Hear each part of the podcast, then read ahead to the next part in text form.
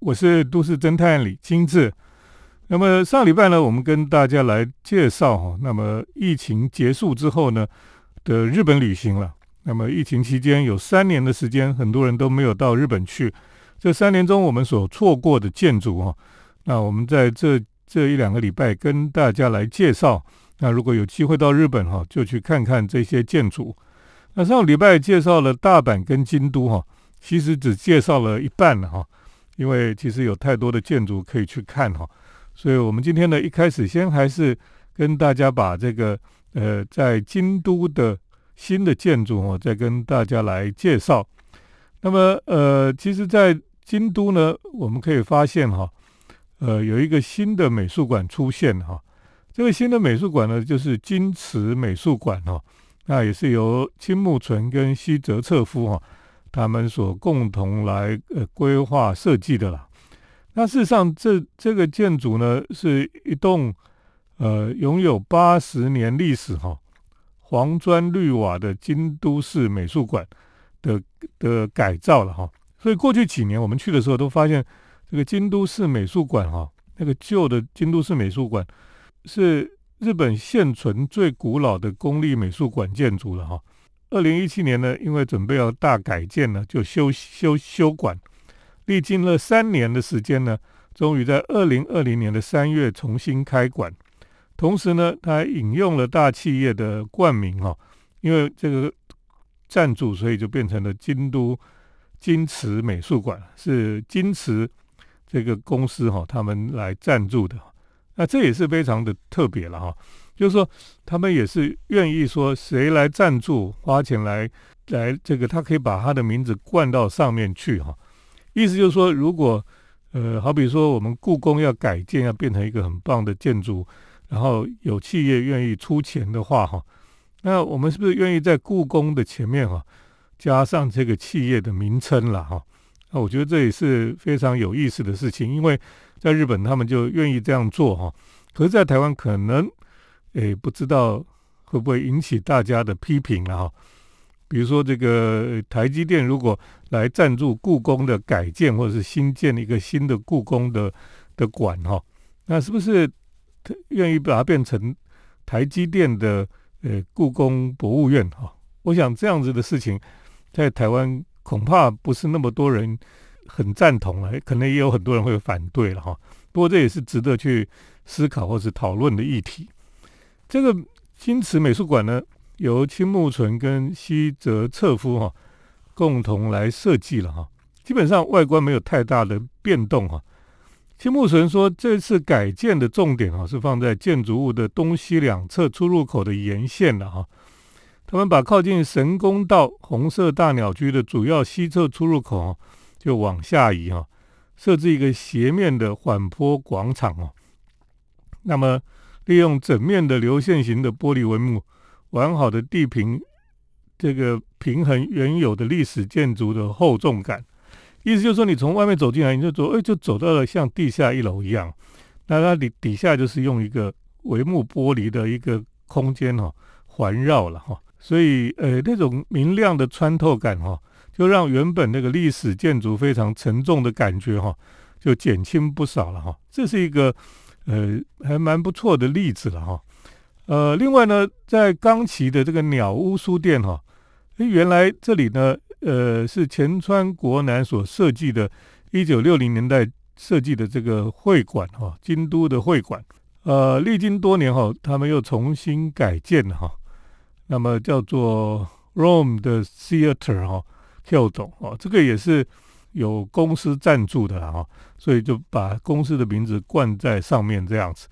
那这里呢，除了鸟屋书店之外，最重要就是它是有有这个演奏厅啊等等的哈，是一个文化中心一样的建筑了哈，所以也值得去看哈。其实就离这个金池美术馆也不远好，今这个我们介绍京都的可以看的新建筑，就先介绍到这里。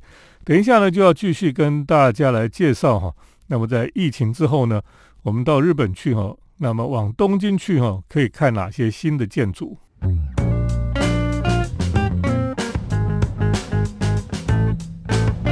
欢迎来到我们建筑新乐园节目，我是都市侦探李清志。那我们特别来介绍哈，那么在疫后我们可以到日本去旅行，应该要再去看的建筑了哈，因为三年都没有看日本的新建筑，要把它补回来。那么呃，如果我们来到了东京哈，有哪些建筑呃我们必须要再去看的哈？那我想这个在疫情前很多人已经看过了这个奥运的主场馆了哈，这是魏延武所设计的。如果还没有看的人就去看吧。不过这几年呢，魏延武又盖了很多的建筑哈，这的确是 让人家觉得非常讶异的哈。因为呢，在在东京哈这样一个城市里面哈，魏延武真的是也盖了呃很多很多的建筑了。那怪不得呢，之前那个呃日本的公仔哈，就是那个扭蛋的公仔呢，他们就出了一系列哈，就是魏延吴的。这个建筑的公仔了哈，这是非常有趣的一个现象。呃，建筑会变成公仔哈，这个是过去我们想象不到的哈。不过这也是非常有意思哈，就是说你哎买了一个公仔，打开一看，哎是一个建筑物，而且魏延武的建筑都非常特别了哈。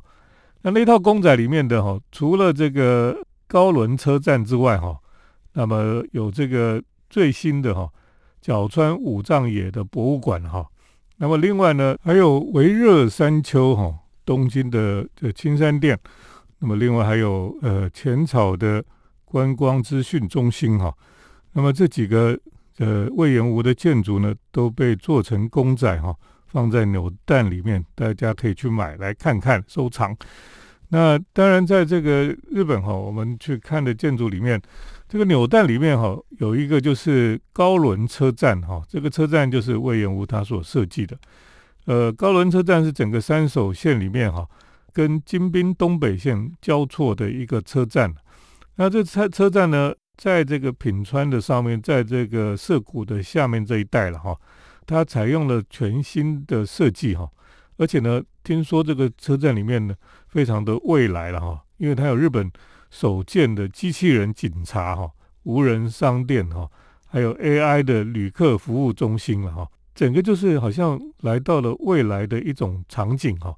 其实这个车站也是当时为了奥运哈，所以就努力把它赶出来的一个建筑了哈。啊，全部的车站里面是用这个 LED 的灯了哈。那这个灯呢会根据温度、天气条件还有太阳的亮度呢，自动调整。里面的光的强跟颜色哈，白天的灯光哈也会让人感到有活力的一种色调哈。那这个对的确是一个蛮高科技的一种设计了哈。那除了高轮车站之外呢，当然我们最想要去看的哈，就是呃魏延武他所设计的角川哈五藏野博物馆呐。角川五藏野哈，他们这个是角川集团他们经营的啦。的一个出版影像跟网络媒体的一个很大的一个建筑哈，在这个地方呢，它里面结合了图书馆、美术馆跟博物馆，呃，文化机能非常丰富哈。你可以想象哈，这个呃图书馆、美术馆跟博物馆都集合在一起，那个何等的这个庞大的一个建筑吧？这个建筑呢，长得像一块很大的石头。那个从地底隆起的石石块哈，它其实外观是有两万片哈，每片大概五十到七十公斤的这个花岗岩组成的啦哈，拼贴出这种色泽低调但是有点丰富的这种呃外墙的颜色哈，这个非常棒，就是说它这样子的就像一块巨大的石头矗立在那个地方啊，你说它像建筑呢，又不像建筑。不像我们想象的建筑了哈，那么里面呢最具话题性的空间就是四楼到五楼哈，它有一个高达八公尺的书架剧场哦，这个剧场哦，像旁边的书架非常的高，非常的漂亮哈。每次大家去那边就会想说，哦，这好像是哈利波特的魔法的奇幻的世界了哈。那这个书架剧场呢，它的空间哈，不只是用来当做图书馆哈。那么它也可以变成音乐跟这个戏剧活动的视听的表演舞台了哈，等于说它从里面到外面还有它的用途哦都是非常的多元的。那么它旁边还有一个复合设施啦，就是一个等于说是像是一个购物中心一样哈，叫做是所泽樱花城了啊，所以到这边呢，已经变成东京的一个新的景点哈。虽然位于五藏野哈，它是离开这个三手圈里面哈，可是呢，它基本上是变成一个新的景点。呃，大家很喜欢，就是坐个火车就可以到呃五藏野去哈，去参观这个五藏野哈，五藏野博物馆哈，这是角川集团请魏延武所设计的。好，我们先介绍到这里哈，等一下继续跟大家介绍。那么东京呢，它在疫情后的新建筑。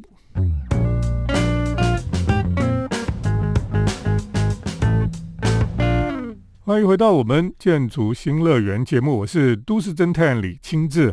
那我们刚刚已经提到说，我们在疫情之后哈，到东京去旅行，可以去看哪些建筑哈？那么魏延屋的建筑真的是很多了哈。呃，如果大家想看啊，魏延屋建筑真的是非常的多。但我们刚刚介绍了两个哈，它比较新的建筑，一个是高轮车站，一个是角川五藏野博物馆。接下来呢，我们要介绍哈，其实。在东京哈这几年哈，他们有推动了一个美学计划哈，叫做 The Tokyo Toilet 啊，东京的厕所了哈，公厕哈。那么，因为大家对公共厕所都有一个很刻板的印象，就是说厕所很脏啊，很臭啊，那么又是这个治安的死角啊哈，所以大家对公厕哈都保持着一个非常不好的印象。那么他们借着这个奥运的时间呢，他们就特别请来了很多有名的设计师来设计公厕哈，包括这个安藤忠雄啊，包括魏延武啊，啊，然后还有包括这个很多有名的这个设计师哈，来设计这个 Tokyo Toilet。那其中呢，这个呃安藤忠雄在一个公园神宫通公园里面。就设计了一个厕所啊，这个厕所呢，外观看起来就是一个圆形的了哈。那其实这个厕所呢，我一乍看的时候就很像是他之前在金泽啊哲学纪念馆里面呢，他前面就在停车场旁边，他就做了一个公厕哈，就是圆形的，有点像。那么它在里面呢，就包括了百叶窗啦、圆柱形的这个墙啊等等哈。那可以让人在里面呢，也可以稍微感受到周围环境的风跟光的这种舒适感哈。另外呢，魏延武呢在松涛公园的旁边哈，里面呢就设计了五间小屋子哈。它每一间呢都是用这种呃雪松板的百叶窗哈把它包覆起来哈，所以远看呢就是像一堆木材吧。因为刚好在这个松涛公园本来就是很多的树木哈，还有绿意。他就把这些跟这些融合在里面的哈，很像一个小村庄一样哈。村庄里面有几个房间，然后都是厕所这样子。魏元武就说哈，这是一种适合后疫情时代的设计哈。就是说，在在这个厕所的设计，我们也慢慢进入多元化的时代，跟回归到森林的时代哈。这也是非常有意思的一个设计。另外呢。日本有一个叫 Kenru Sato 哈，这个干扰实验室团哈，那么在七子通公园哈，他就设立了一个很像雪屋哦，白白的一个这个一个公厕哈，很像那个爱斯基摩人的雪屋一样。他们设计了一个非常的厉害的这个厕所，叫 High Toilet 哈，一个非接触式马桶的一个公厕了哈，所以呢。呃，他希望能够向这个厕所能够向世界传递一个清洁城市东京的一个形象。那呃，公厕哦，基本上说实话了，我们去日本哈，从来不会担心公厕的问题了，因为日本的厕所哦，到处都很干净哦。那所以去日本哦，就觉得很舒服，是因为日本的厕所都非常的干净哦，然后他们也很重视这个呃马桶啊这些东西哈。像日本很多的地方的公厕哈，都还有那个所谓的免治马桶哈。除了免治马桶之外呢，日本人还有在公厕还有一种特别的装置哈。这种装置呢是全世界都没有人有的啊，他们只有他们有的，叫做音机啊哈。音就是音乐的声音的音哈，那机就是那个就是女千年妖姬的姬啊哈。这叫音机，是什么东西呢？就是你按那个装置哈，它就会出现冲水的声音，就马桶冲水的声音了哈。那因为很多人女生去上厕所，她会害怕她上厕所的声音被人家听到哈，日本人就觉得很羞耻哈，所以呢，他们就会发明这种东西。所以一进到厕所里面，就先按这个音机哦，它就有冲水的声音，把其他的声音都掩盖住了哈。那我想这也只有日本人会想到这样的事情哈。呃，这也是日本人非常的细致哈，或是想太多，就把公厕已经推展到了一种非常极致的地步了哈。不过呢，呃，当然我们去看这个 Tokyo Toilet 哈，可以看到日本人对未来公厕的发展哈，他们有更多新的创意出来，那有很多新的进步了哈。那这也是我们很佩服日本人他在设计跟这个创意上面怎么样去体贴人的一种想法哈。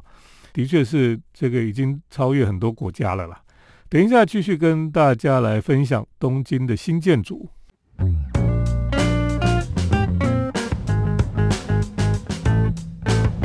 我是都市侦探李清志。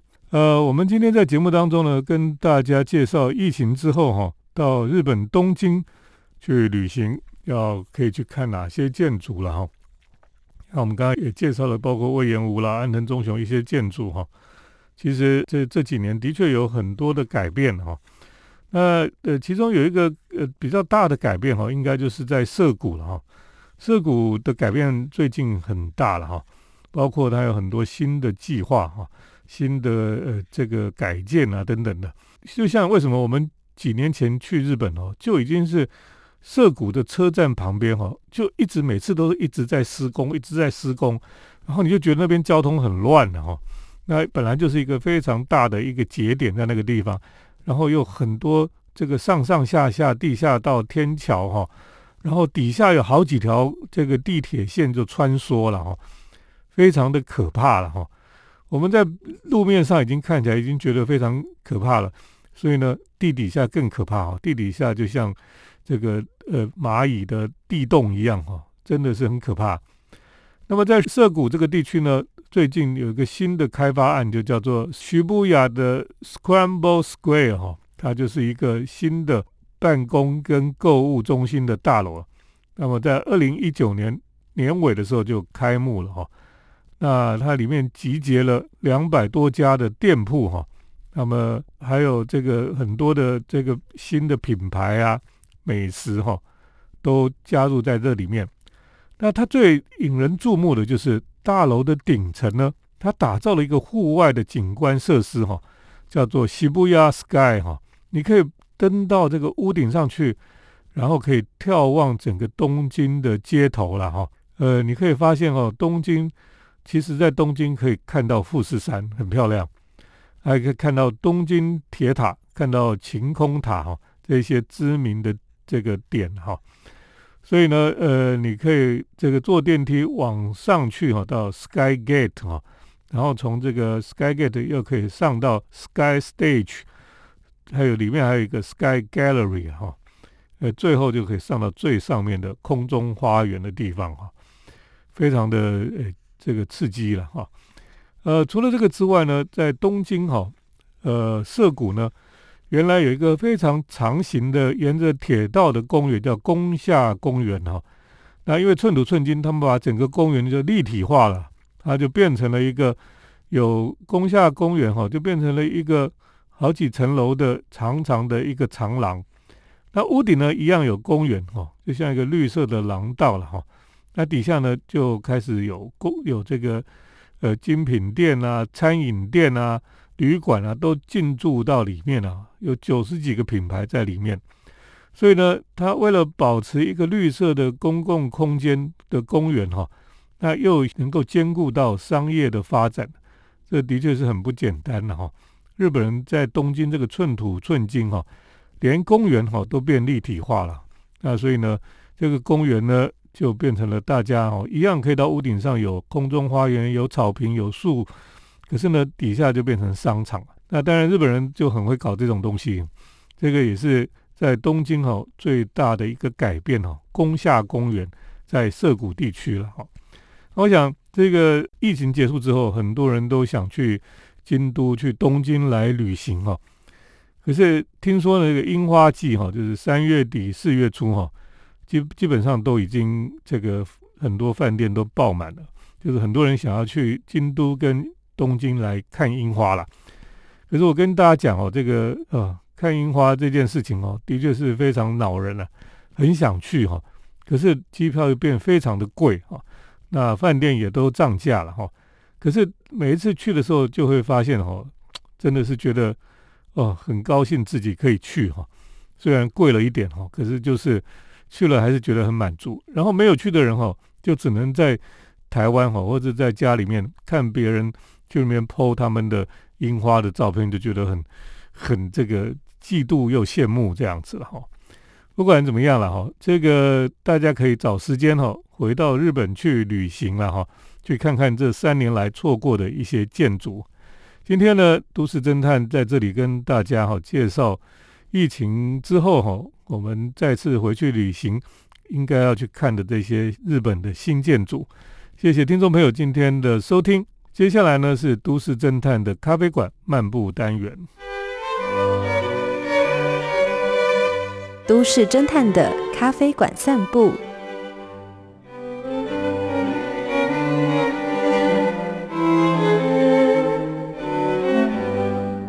欢迎大家来到我们都市侦探的咖啡馆漫步单元。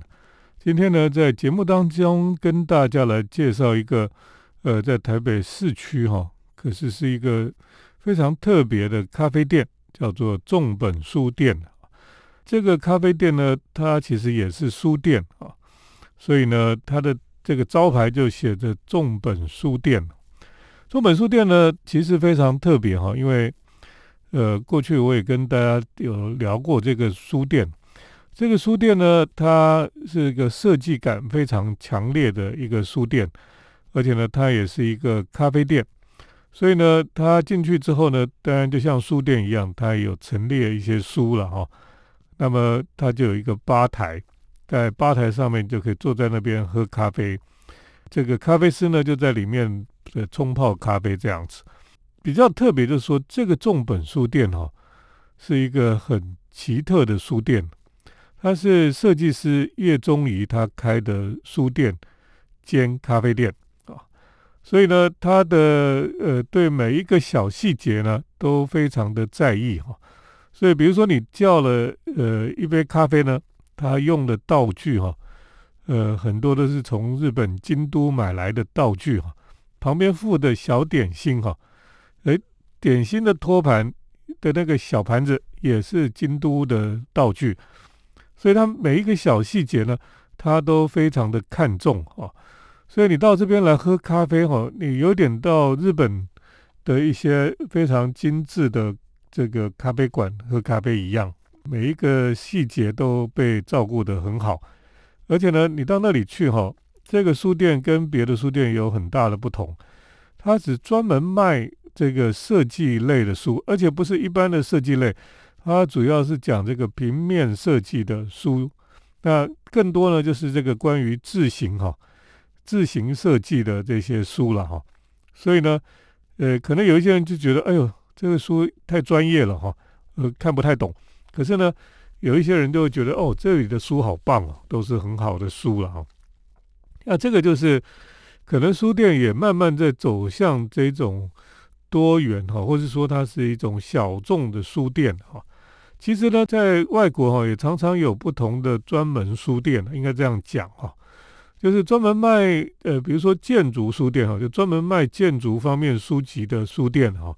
呃，因为你想想看啊，一个书店它要卖全部的书都要有，那个是非常庞大的哈。像日本几家有名的大的那种大型的历史比较久的书店哦。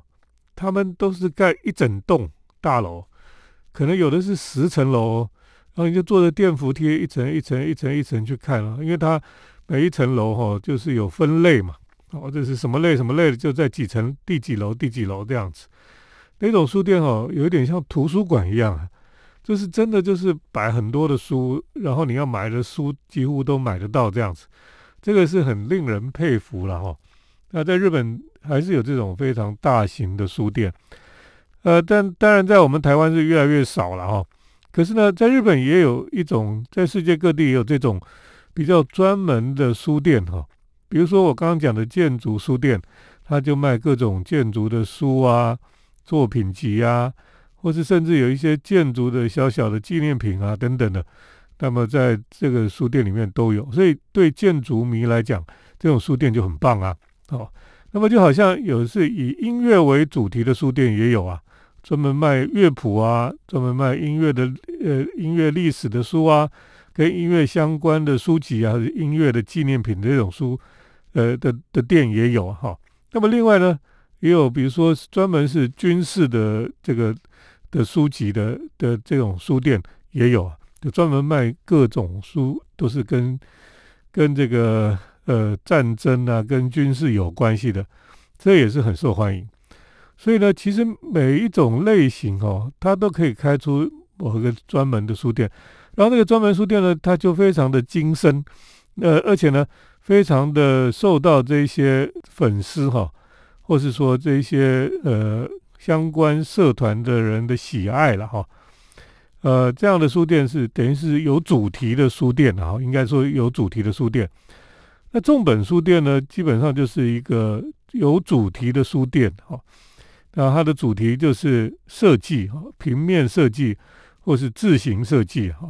那这样子的书店哈，在台湾其实应该要有越多越好，因为呢，呃，我们的书店哈，要变成一个非常综合性的大型书店是越来越困难的哈。所以呢，呃，你必须往比较精的去走。那对于喜欢的人来讲哈，他只要去找那家书店。他就会找到他非常喜欢的东西，非常喜欢的书籍这样子。那我觉得这个是非常的，呃，应该讲目标很明确了哈。喜欢爱花的人呢，就专门去这个有花的书店，或是这特别喜欢这个动漫的，他有个动漫的书店。应该这种主题性的哈，将来会在我们的社会里面会越来越多的出现。然后这些出现的这些主题书店呢？将来呢，也会变成大家非常受重视、非常喜欢的去的地方了。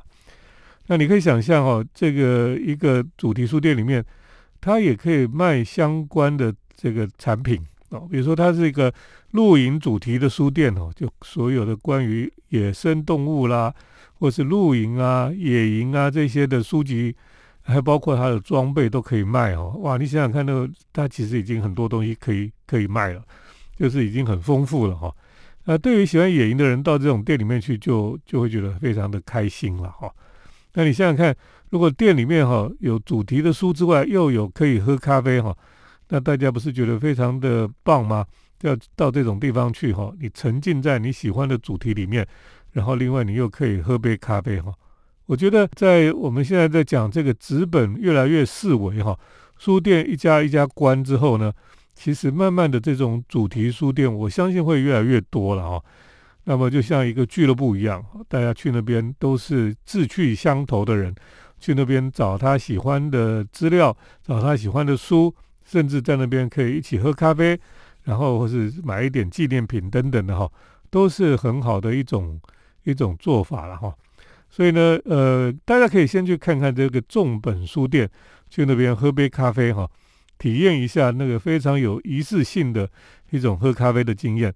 不过呢，也是更多就是去看看这个关于平面设计的书哈，到底是怎么样的一个书店。今天呢，就跟大家来介绍重本书店的咖啡店。那么，呃，听众朋友，这个可以去试试看。谢谢听众朋友的收听，我们下礼拜再见。城市的幸福角落，来杯手冲单品。享受迷人的香醇世界。